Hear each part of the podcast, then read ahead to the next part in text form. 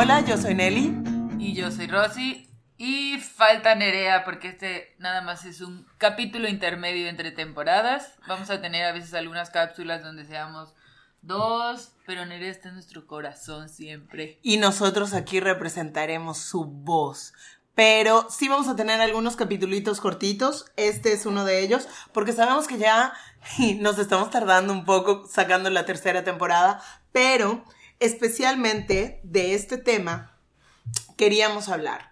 Eh, este capítulo va a estar saliendo cerca de esa fecha y hoy queríamos empezar hablando de el 9 de marzo de 2020 que en México se está convocando a un paro nacional eh, bajo el hashtag Un día sin nosotras, con la idea de visibilizar cómo sería el mundo sin la presencia de las mujeres en las instituciones públicas, privadas, en las escuelas, en los espacios laborales y, sobre todo, para algunas de nosotras, cuál es el impacto económico que las mujeres tenemos en nuestro país si dejamos de actuar como consumidoras al menos un día.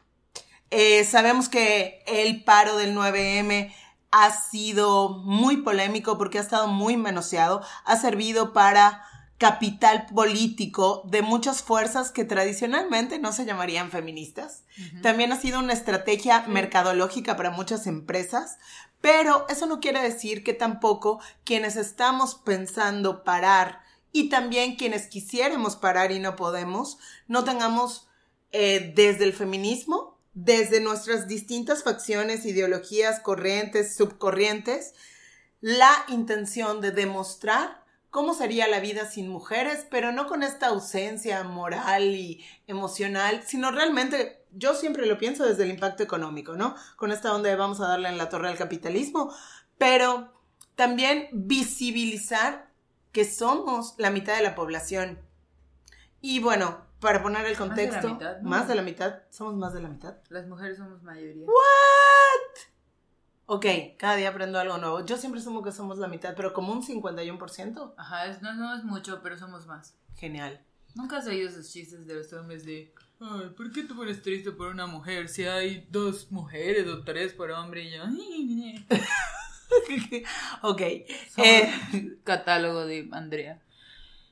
Este, sí, ahorita a mí la verdad me ha causado mucho conflicto, pero yo estoy de acuerdo contigo de que el, o sea, que ahorita se estén subiendo al caballo eh, partidos políticos y empresas, eso pues no es nuestra culpa, no lo podemos controlar, pero el feminismo en su corriente sigue siendo la misma, de hecho, como que se ha querido hablar de que nada más se está utilizando como para atacar al presidente y no, o sea, no es nada específicamente contra AMLO, sino esta, este feminismo... El feminismo no surgió ahorita y las marchas feministas no surgieron en este gobierno. En todas, en todos, o sea, en todas las presidencias, no es con él, es con las mujeres, o sea, estamos furiosas, estamos tristes. Y que esto está surgiendo porque el enojo y la tristeza ya llegó a unos límites inexplicables, sobre todo con los dos feminicidios muy recientes que acontecieron el mes pasado no, para, para mí fue, no, no sé cómo ha sido para ti leerlo, pero para mí fue devastador. O sea, devastador. Cuando leí lo de Ingrid, dije, esto no se puede poner peor, qué horrible, ¿cómo puede ser? No manches, ya los tres días sale la nota de Fátima. Dije, vivimos en el infierno. O sea, ¿y sabes qué me pasó? Me, ya estoy volviendo esto sobre mí, pero me obsesioné tanto que me sentaba a leer una tras otra las notas de las mujeres que habían matado porque sentía que alguien lo tenía que leer. Que no podía ser que se murieran y nadie se diera cuenta. Y obviamente me empecé a enfermar así de otra, una, la mata, la mata su esposo, la mata su tío, la mata su primo, la mata es una niña, tiene 17. O sea, llega un momento en el que... O sea, ¿cómo no pueden entender que estamos furiosas? ¿Cómo no pueden entender que nos duele? Y es muy feo que entonces tengamos que recurrir a un impacto económico, porque la empatía no es suficiente. Claro, porque decirte, esta es nuestra situación, estamos en riesgo, no es suficiente para que pienses tenemos que tomar medidas. Y la manera en la que lo ha manejado el gobierno a nivel federal y a nivel estatal y a todos los niveles en todo el país. Y en todos los países. Y en todos los países ha sido bastante pobre, que deja mucho que desear. Y las mujeres estamos tratando de protestar de todas las maneras posibles. Hemos bailado, cantado, pintado, hemos roto, quemado, hemos pedido por favor, lo hemos hecho a través de eh, los congresos, lo hemos hecho a través de las instituciones, lo hemos hecho a través de la protesta pacífica, de la protesta no tan pacífica. Y parece que todo el problema tiene mucho más que ver con las formas en las que hacemos las cosas que con lo que estamos pidiendo y con los problemas que estamos tratando de evidenciar. Yo, yo odio mucho, una de las cosas que odio que le dice mucho a la gente es, es que no te puedo escuchar si me hablas con, con ese tono. Y siempre pienso, no puedes tener un poquito de empatía y cuando alguien está furioso, en vez de decir no te voy a escuchar, preguntarte por qué se siente así. O sea, imagínense lo que sentimos. Nadie quiere romper ventanas, nadie quiere pintar monumentos, nadie quiere arriesgar su vida, que le echen gas pimienta, nadie quiere, nadie. Nosotros queremos estar en nuestras casas tranquilas y seguras. Imagínense la cantidad de ira que sentimos todas, de tristeza. ¿Qué hacemos? ¿Qué hacemos para que nos volteen a ver? Es, es, impresionante. No, y, y, lo del paro, pues al mismo a mí la verdad, perdón, pero me tiene furiosa la adición de política y mercado. O sea, furiosa. Llevamos años luchando en esto, pidiendo voz.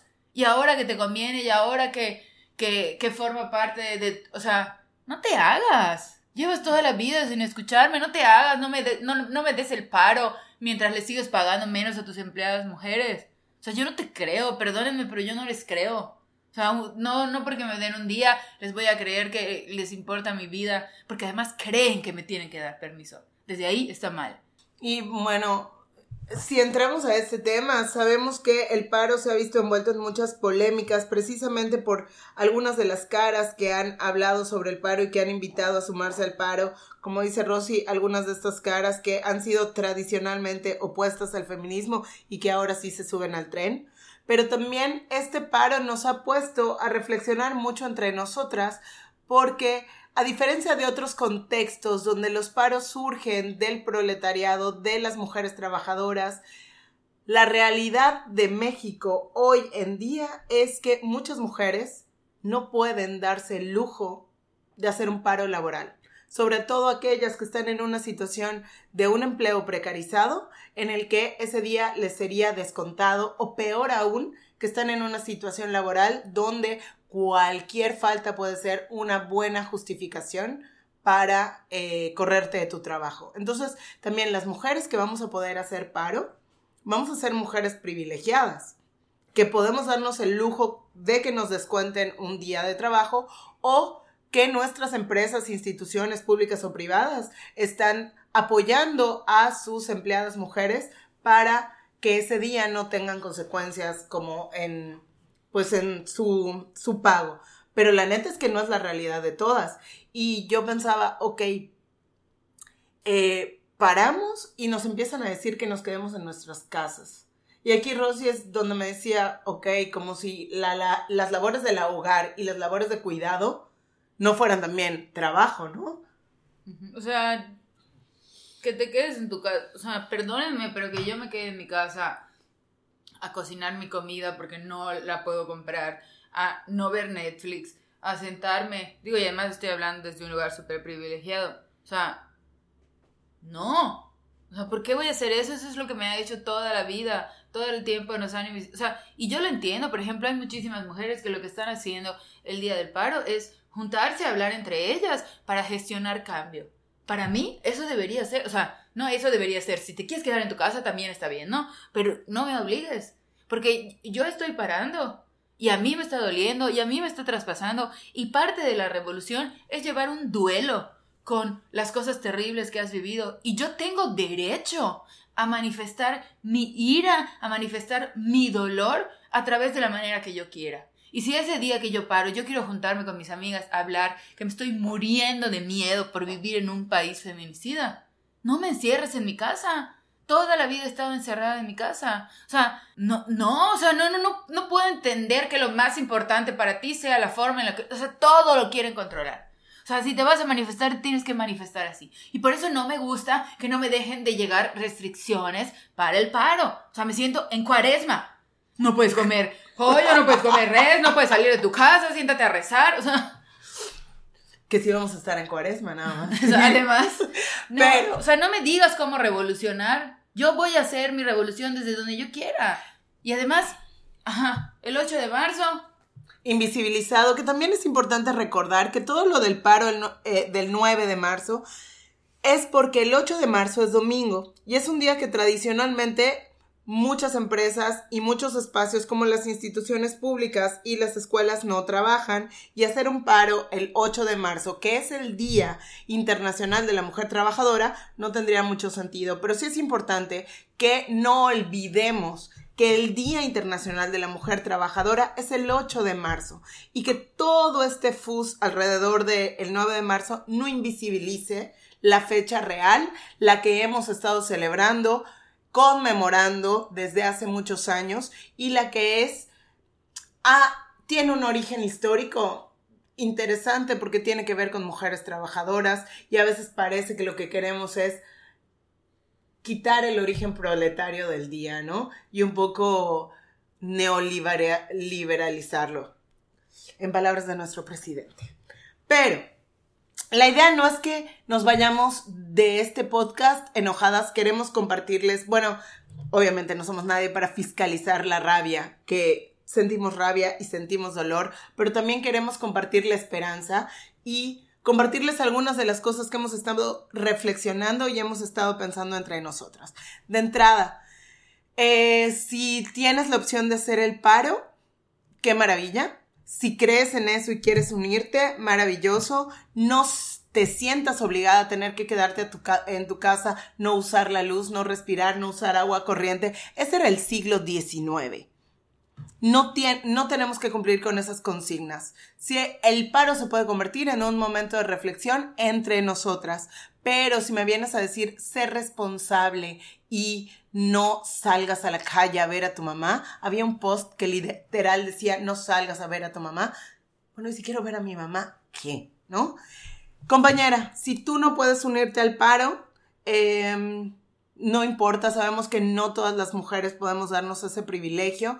Un acto simbólico, hablar con tus compañeras, llevar un listón morado, creo que eso es algo que podemos hacer y si no lo pudieras hacer porque en tu empresa o en tu institución hay una onda persecutoria hacia el feminismo, no importa, no estás siendo menos feminista por no estar ahí. Cada una de nosotras está trabajando y luchando desde sus trincheras y eso es importante. Las compañeras que se dedican a las labores del hogar, que para ellas parar puede ser no cuidar a los niños, no eh, hacer la comida, sabemos que eso no se puede hacer. Quienes se dedican a las labores de docencia o de cuidado tienen menos probabilidades de parar porque sus acciones pueden terminar perjudicando a otras compañeras mujeres. Si yo cierro mi kinder, que está hecho por puras mujeres, y las mamás de mi kinder no pueden hacer paro por sus empresas, a ellas son a las que termino perjudicando. Entonces, también recordar entre nosotras que hay eh, mujeres que no pueden hacer el paro, sobre todo las que se dedican a las labores de cuidado,